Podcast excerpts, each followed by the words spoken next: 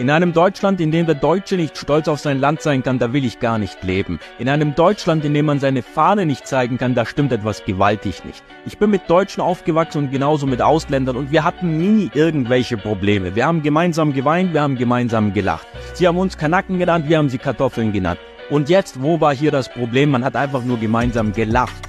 Sie kamen morgens zu uns zum Frühstück und haben Sujuk gegessen und sie haben uns zum Grillen eingeladen. Der Oberhammer ist, von all den Grünen und Linken, die hier so stark für die Migranten sind und scheinbar sich für irgendwas einsetzen und jeder Deutsche, der irgendetwas sagt, der ist direkt ein Radikaler, mit euch hab ich überhaupt gar nichts zu tun. Ihr wart nie in meinen 33 Jahren in irgendeiner Art und Weise meine Freunde. Und auch niemand, auch von meinen Ausländerfreunden, hat irgendwas mit irgendwelchen Grünen oder Linken zu tun.